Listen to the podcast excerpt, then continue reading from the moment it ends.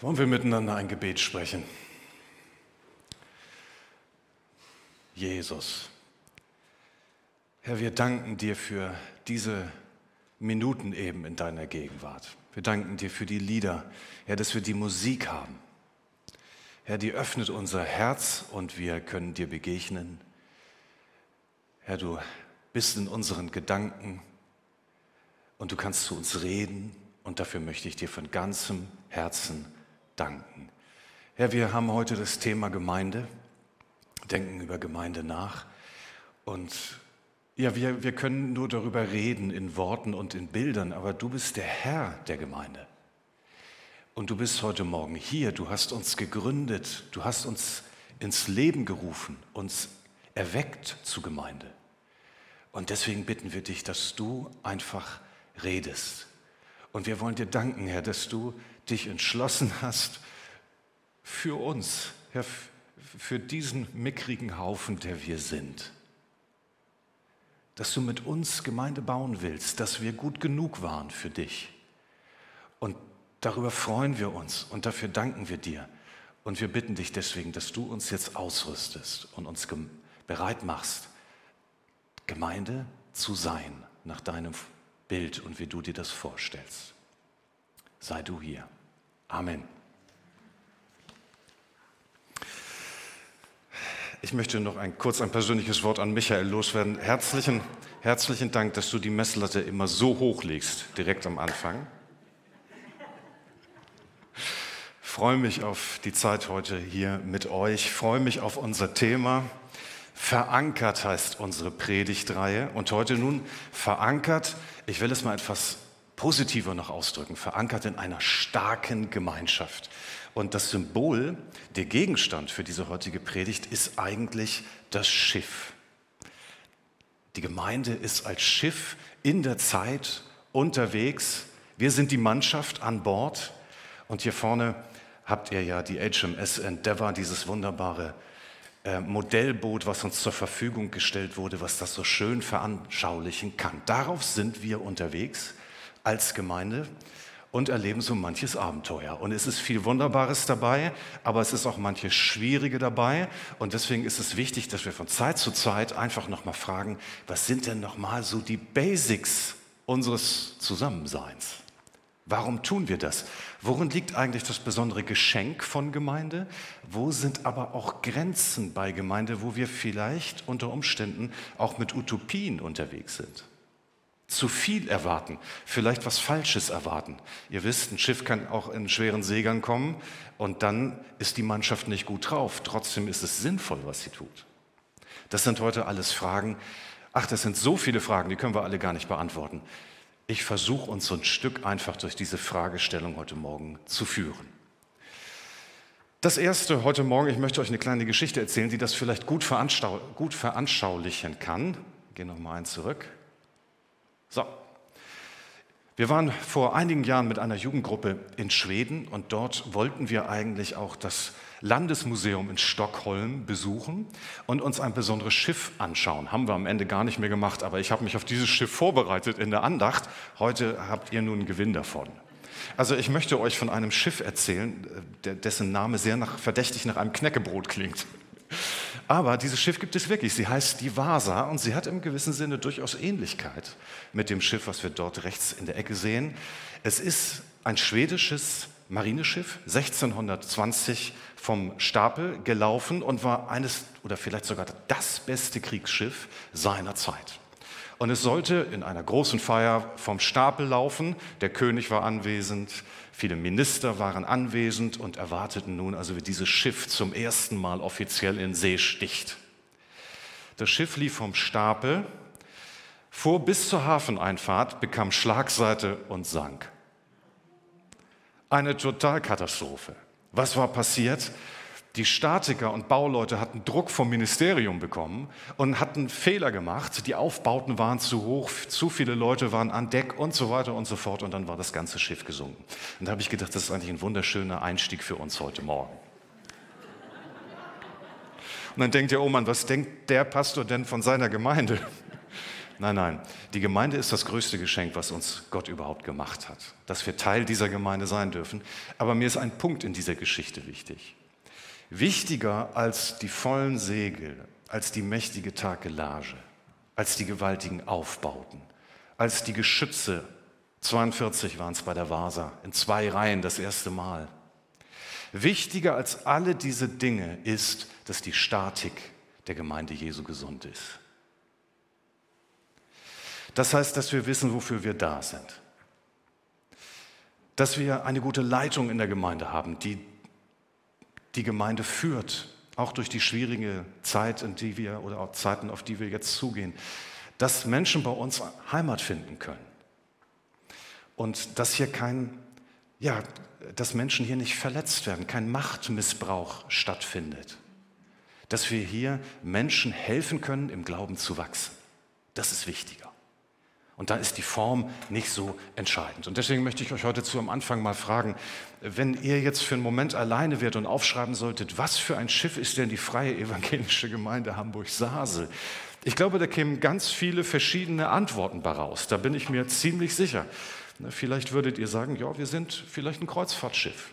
Vielleicht würdet ihr auch sagen, nein, wir sind mehr ein Tanker oder ein Containerriese. Bei uns wird gearbeitet, da werden Lasten getragen und geschleppt. Vielleicht sind wir auch ein Forschungsschiff oder ein Eisbrecher, weil wir viele Intellektuelle in unserer Gemeinde haben und einen gesellschaftlichen Beitrag geben wollen, dass das Evangelium auch in unserer Gesellschaft verankert bleibt. Vielleicht sind wir auch nur noch ein Traditionssegler oder ein Museumsschiff, alles so ein bisschen in die Jahre gekommen. Und Museumsschiff zu sein, das ist nicht gut wenn die Menschen nur noch sehen können, wie das Christentum mal vor 120 Jahren gewesen ist. Das ist nicht gut. Oder aber wir sind vielleicht auch ein Schnellboot und wir wollen modern sein und unserer Zeit was weitergeben. Oder aber wir sind womöglich ein Kriegsschiff. Da sagt ja, wir können doch als Gemeinde kein Kriegsschiff sein. Naja, es gibt Gemeinden, die sehr wehrhaft das Evangelium verteidigen in der Welt, die apologetisch tätig sind. Da sind manchmal kluge Leute in der Gemeinde, die versuchen, der Gesellschaft Impulse zu geben.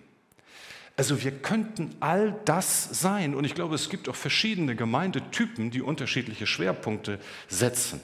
Aber insgesamt, selbst wenn wir nur ein Ruderboot wären, insgesamt sind wir ein Rettungsschiff.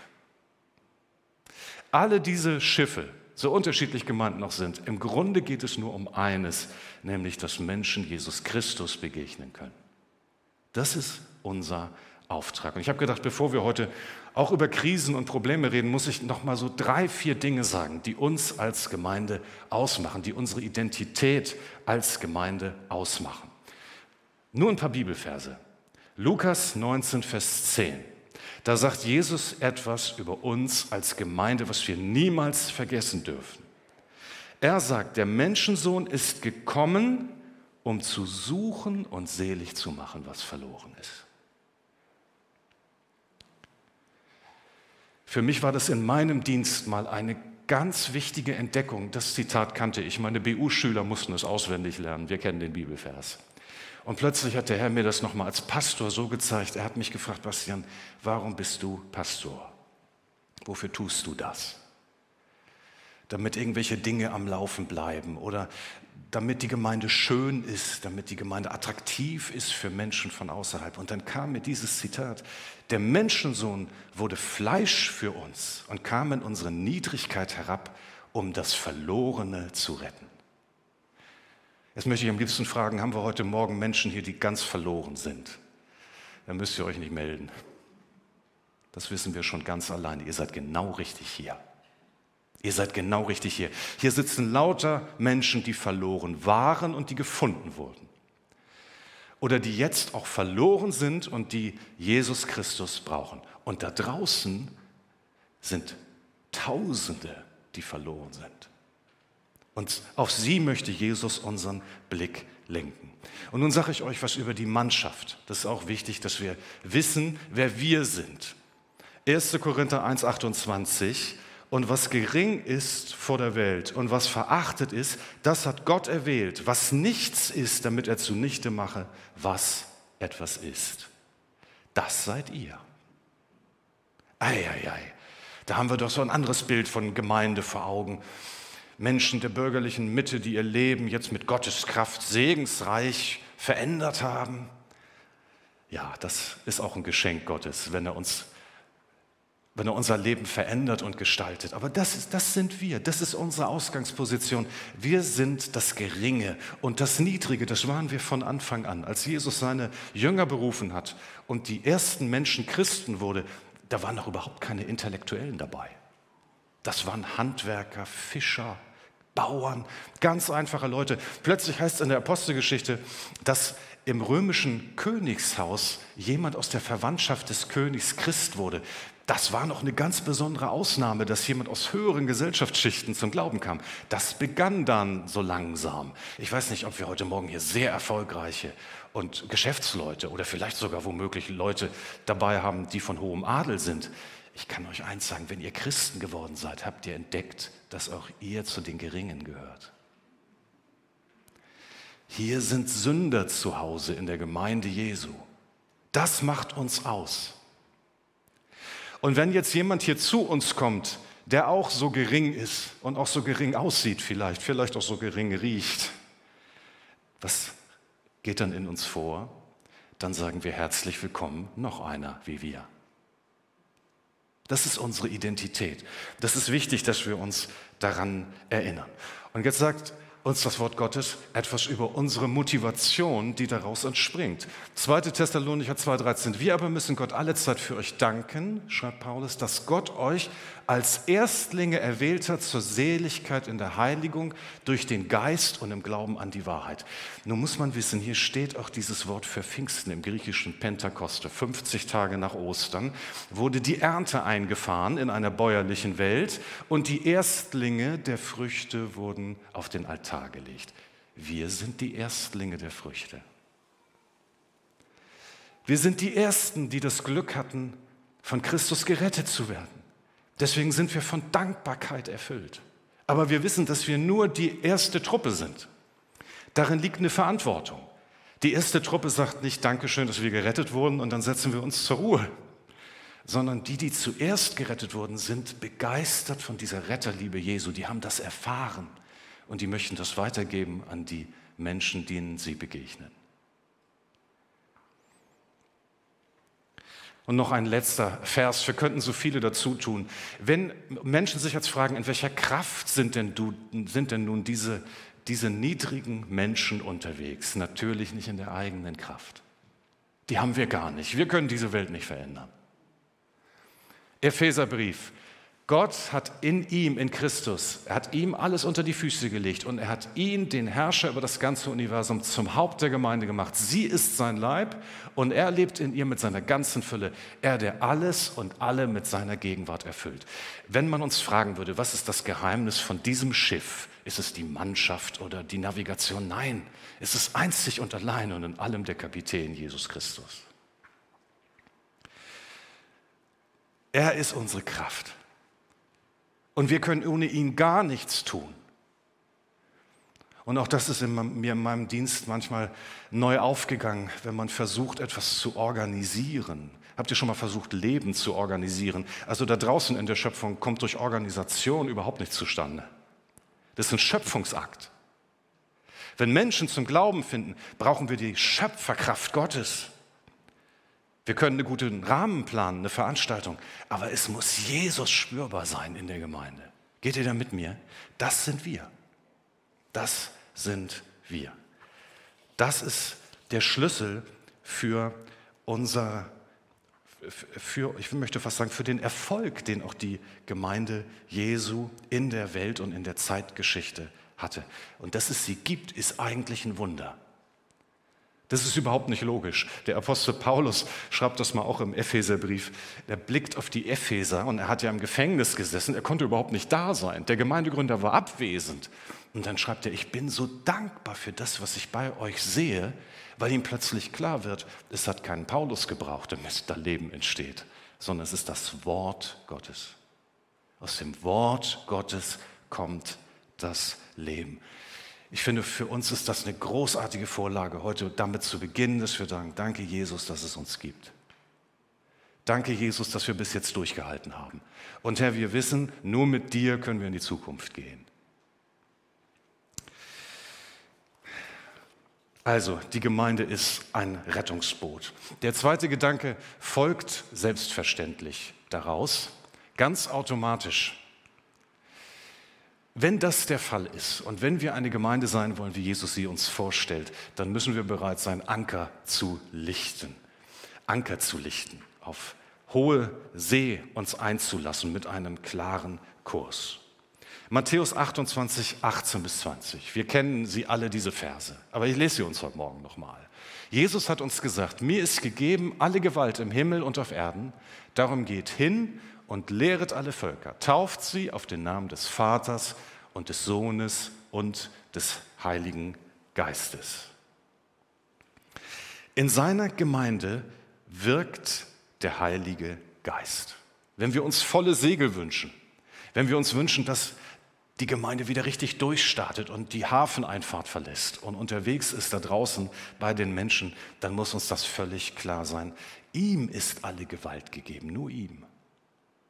In seinem Namen müssen wir Segel setzen und darum beten, dass der Heilige Geist uns Kraft gibt, dass er uns ausrüstet. Und dann bekommen wir hier drei Imperative, nämlich hingehen, lehren und taufen. Das ist unsere Aufgabe. Jesus hat die Dinge meistens in einem Satz zusammengefasst, keine langen Predigten, sondern das ist unser Auftrag. Das ist das, was wir tun sollen. Und jetzt bitte ich euch, das nur mal kurz in Gedanken gegen eure Erwart mit euren Erwartungen bei Gemeinde abzugleichen. Wir wünschen uns Gemeinde als einen Ankerplatz. Wir wissen schon, dass wir rausgehen sollen zu den Menschen, aber wir, bra wir brauchen auch alle etwas. Wir wünschen uns Versorgung, wir wünschen uns Ermutigung und Zurüstung, wir wünschen uns Freunde, gute Gemeinschaft. Und das ist auch alles drin in Gemeinde, aber ihr merkt, da ist eine Spannung drin zwischen diesen beiden Punkten. Und jetzt habe ich mich noch mal informiert, wie das eigentlich mit dem Ankern ist, Gemeinde als Ankerplatz. Wisst ihr, dass Ankern richtig schwierig ist? Manche von euch sind ja tatsächlich als Segler unterwegs. Ich rede da ein bisschen wie der Blinde von der Farbe. Ich fahre immer nur mit.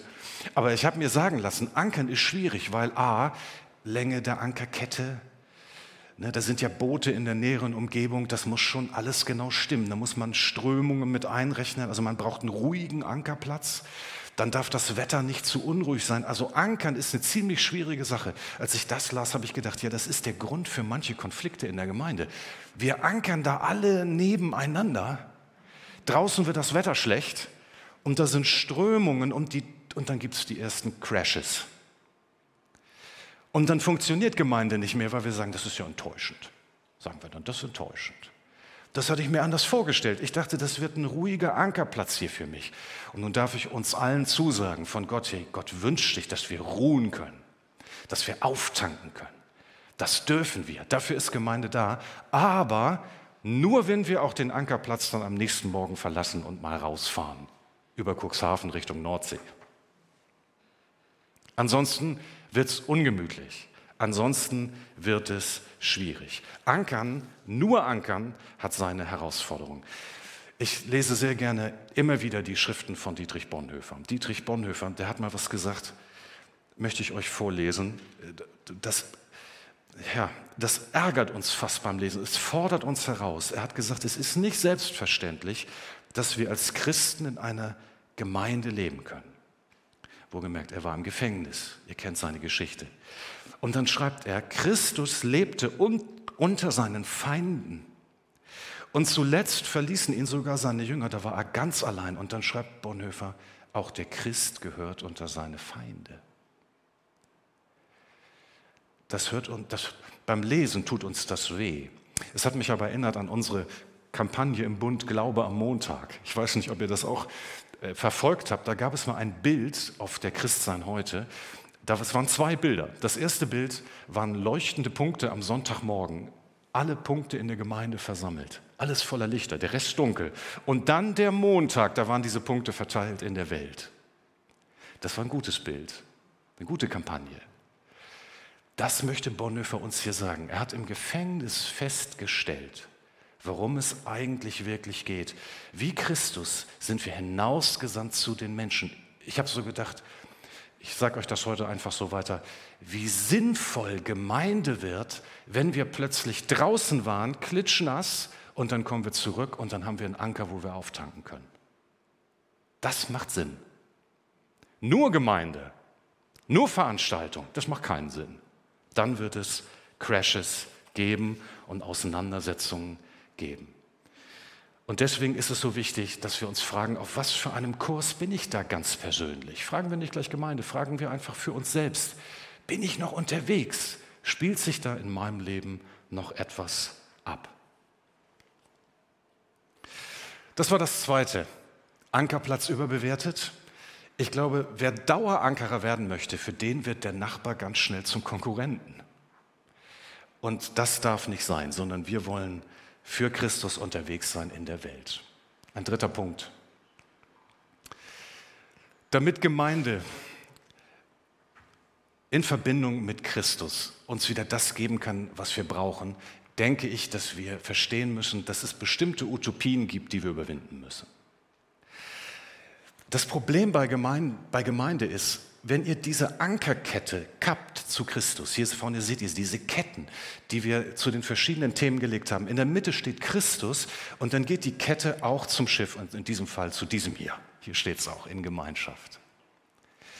Wenn wir diese Ankerkette kappen und wenn Christus hier nicht mehr unter uns wirken würde, wirken würde was würde dann passieren? Ich kann es euch sagen, wir würden ein ganz mittelmäßiger Verein sein und nichts anderes. Wir wären ein ganz mittelmäßiger, normaler Verein mit all dem Durcheinander in den zwischenmenschlichen Beziehungen, mit all dem sich gegenseitig verurteilen. Es würde Druck aufgebaut werden, gerade die fromme Gemeinschaft ohne Christus, das ist die gefährlichste. Die fromme Gemeinschaft ohne Christus ist die gefährlichste. Gesetzlichkeit, Druck, Verurteilung, abhängig machen von Menschen. Deswegen ist auch in der Seelsorge immer so wichtig, dass wir Menschen zu Christus führen und nicht zu uns. Wir sind nur Menschen. Die Menschen müssen zu Christus. Das passiert, wenn die Ankerkette zu ihm gekappt wird. Wir werden zu einem Verein und das möchten wir nicht.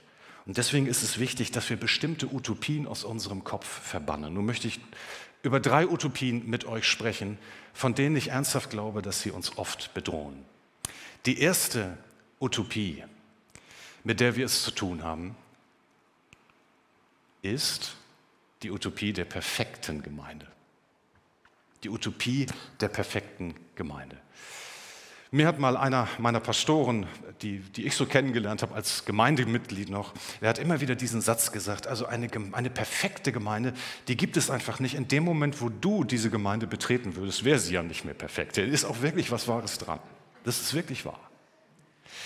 Aber ich glaube, dass wir uns bewusst machen müssen, was theologisch dahinter steckt. Das Problem ist nämlich, wir bleiben alle ein Leben lang Sünder.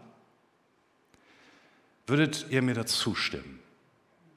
Und dann sagt ihr aber, ja, steht doch auch im Römerbrief, wir sind Heilige. Richtig, wir sind heilige Sünder ein Leben lang. Gerecht gemacht, heilig gesprochen durch das, was Christus für uns getan hat.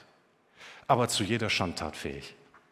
Zu jeder Schandtat fähig ist es so gut, dass ein Pastor nicht erzählen muss, was er den ganzen Tag so denkt. Das wäre mir unangenehm. Also wenn ich euch jetzt hier erzählen müsste, was ich so den ganzen Tag denke, ich kann euch sagen, es gibt Dinge in mir, die sind nicht besonders heilig, aber Christus ist in mir. Der macht mir deutlich, wo Dinge verkehrt laufen. Und ich weiß, ich bin geheiligt durch ihn, gerecht gesprochen durch ihn.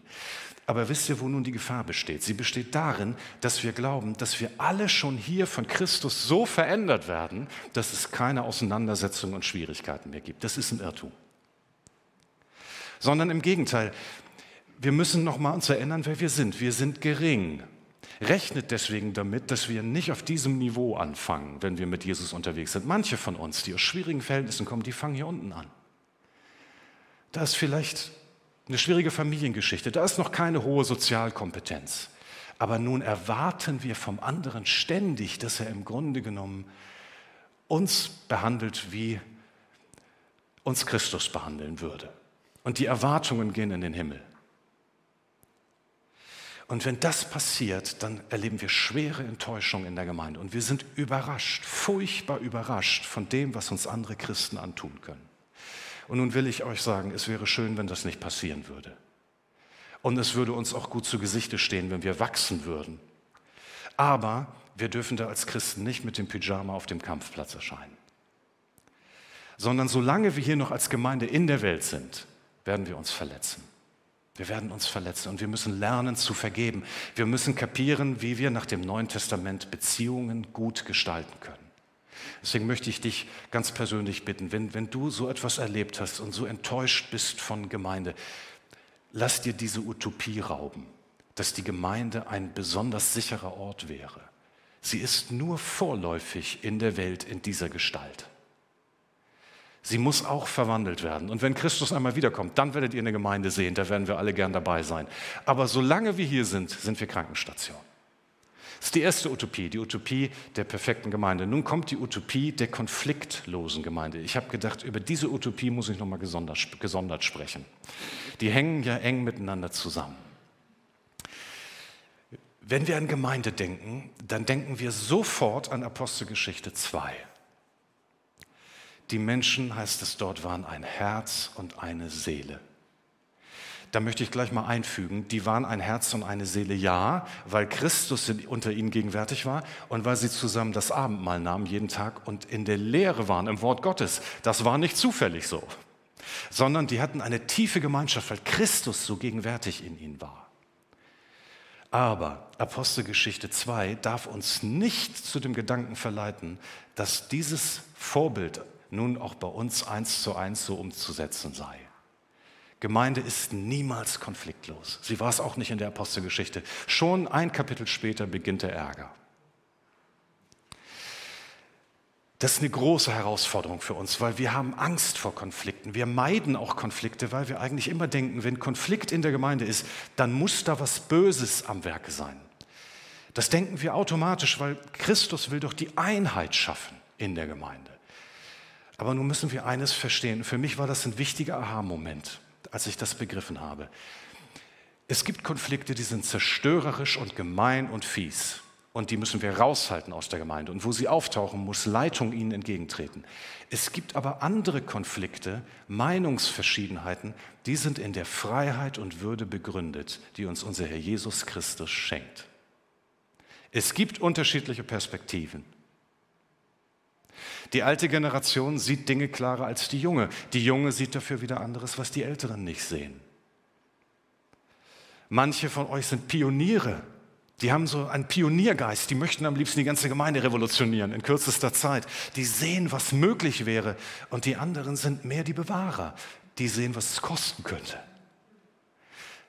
Ist nun der eine auf der richtigen Seite und der andere auf der falschen? Nein sondern Jesus mutet uns zu, dass wir mit diesen Positionen umgehen, miteinander sprechen und zu einer Synthese kommen in der Kraft des Heiligen Geistes. Das macht er uns nicht für uns, sondern er erwartet, dass wir uns in diesem Prozess mit ihm begehen. Ich habe ein Beispiel für euch, äh, direkt aus, aus der Eheseelsorge. Guck meine Frau an. Also Adam und Eva, ne, was meint ihr? Die wären die immer einer Meinung gewesen, wenn es den Sündenfall nicht gegeben hätte? Glaub ich nicht. Die Frau ist anders als der Mann, aber ich glaube, sie hätten immer in der Gegenwart Gottes gewusst, wie sie die Dinge miteinander regeln können. Wenn wir diesem Gedanken nachgehen, denken wir vielleicht auch mal an den Vater im Himmel, der seinen Sohn Jesus Christus sandte, Fleisch werden ließ, ich möchte fast sagen, um eine andere Perspektive, nämlich unsere einzunehmen. Jesus wurde Mensch. Er kennt unsere Verlorenheit und unseren Schmerz. Hätte Gott das nicht auch so gewusst? Natürlich. Aber es war ihm trotzdem wichtig, selber zu kommen. Das ist ein Prinzip, das Gott in seine Schöpfung hineingelegt hat. Und das müssen wir als Gemeinde annehmen. Ich wünschte nur, es würde häufiger mal jemand nach einem Konflikt zu mir kommen und würde sagen, also ich habe mich so geärgert. Aber dann habe ich im Gespräch mit dem anderen verstanden, warum er oder sie das meinte. Wir sind uns näher gekommen in diesem Konflikt, in dieser Auseinandersetzung. Oder ich wünschte, es würde häufiger mal jemand zu einem unserer, von uns Ältesten kommen und sagen, ich habe so einen Konflikt gehabt mit einer Person, aber wir sind dran geblieben, wir haben uns vergeben und das hat einer, zu einer Verbesserung, einer Veränderung unserer Beziehung geführt. Heute sind wir stärker als je zuvor. Das bedeutet, Konflikte zu lösen in einer Gemeinde. Ich weiß, wie schwer das ist. Noch eine letzte Utopie. die ich für uns heute mitbringe. Und ihr habt bestimmt manche Utopien noch zusätzlich im Gepäck, die können wir heute nicht ganz besprechen. Noch eine letzte, die Utopie von der vollkommenen, die Utopie der vollkommenen Gemeinschaft. Auch das ist etwas, was in unseren Köpfen herumspukt. Ich habe viele junge Leute getroffen, die sind Christen geworden und haben sich taufen lassen und haben sie gesagt, ja, aber ich möchte nicht in dieser Gemeinde Mitglied werden. Das ist mir zu schwierig, das möchte ich nicht, sondern in meiner inneren Vorstellung ist die Gemeinde ein begeisternder Ort, an dem ich meine Freunde habe und in dem es schön ist und das Leben Freude macht. Und da habe ich versucht, diesen jungen Leuten zu erklären, dass das leider nicht geht. Wir werden in die Gemeinde, in die Familie Gottes hineingeboren.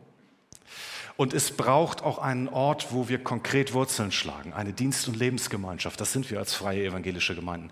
Es braucht einen Ort, wo wir leben, was wir gelernt haben.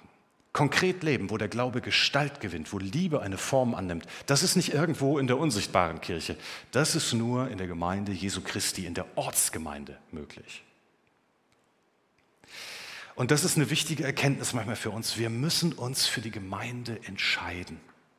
Wir können auch eine andere Ortsgemeinde wählen, aus guten Gründen. Aber irgendwann müssen wir eine Wahl treffen.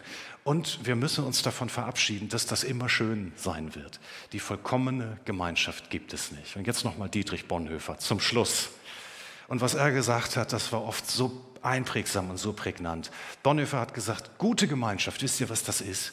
Das ist nicht miteinander coole Dinge tun und befreundet sein, christliche äh, alleine befreundet sein, sondern christliche Gemeinschaft ist A, Sündergemeinschaft. Was bedeutet das? Wir kommen als Sünder zusammen, bedürftig. Wir bekennen einander unsere Überforderung und Schuld und wir haben Gemeinschaft unter dem Wort Gottes mit der Bibel in der Hand. Und jetzt sagt er ja, das haben wir ja immer gemacht. Genau. Genau. Und Freundschaft gibt es manchmal auch dazu. Und jetzt kommt die zweite Warnung von Dietrich Bonhoeffer. Er sagt, wenn es nur darum geht, dass wir fromme Gemeinschaftserlebnisse haben wollen, wenn es nur darum geht, dass wir Freunde finden, dann müssen wir achtsam sein und wir müssen sehr vorsichtig sein, denn das ist uns nicht verheißen. Die heilige Gemeinschaft ist mehr als Freundschaft. Wir stellen uns zusammen als Familienmitglieder unter das Wort Gottes. Wir beten füreinander. Wir lassen Christus zu uns sprechen. Bonhoeffer hat diese wunderbaren Worte geprägt. Er hat gesagt, der Christus im anderen ist größer als der Christus in mir. Das klingt ein bisschen verwirrend. Was wollte er sagen? Er wollte sagen, wenn mir eine andere Person mich ermutigt, etwas von Jesus weitergibt, dann trifft mich das auf eine ungeheure tiefe Art. Wir brauchen den anderen. Und für mich ist das nochmal so ein Bild geworden und deswegen sage ich es euch heute. Wir haben viel mehr als eine gute Stimmung sondern unter uns ist Christus gegenwärtig, aber das müssen wir auch leben. Wir müssen das leben. Deswegen ist das meine Einladung auch an euch, wenn ihr euch als Freunde trefft, betet miteinander. Macht das zum Teil eurer Gemeinschaft, denn Freundschaft ist allein, ist sehr anfällig. Und ich bin auch schon jetzt 20 Jahre im Gemeindedienst unterwegs und ich weiß, was für Narben entstehen können, wenn Freundschaften zerbrechen, auch unter Christen. Das ist hart. Und wenn es nur um Sympathie und und solche Dinge geht, dann fühlen sich manche ausgegrenzt, ausgestoßen. Wir müssen eine Gemeinschaft sein, die immer offen ist für Menschen, die dazukommen wollen, die auch vorsichtig ist, die höflich ist. Ich lade uns alle ein, lasst uns wieder neu höflich miteinander umgehen. Was wir da haben, ist etwas sehr Kostbares, aber auch Zerbrechliches. So, nun muss ich Schluss machen heute Morgen. Utopien überwinden. Ich möchte euch zum Schluss einen Satz sagen äh, von ähm, Graf von Zinzendorf. Ist euch bekannt als ähm, Prediger und Pastor. Er hat ja viele gute Dinge gesagt, aber er hat in seinem Leben mal diesen Satz geprägt, den finde ich sehr herausfordernd. Er hat gesagt, dass er eigentlich drei Bekehrungen in seinem Leben erlebt hat. Erst ist er Christ geworden, hat sein Leben Jesus gegeben.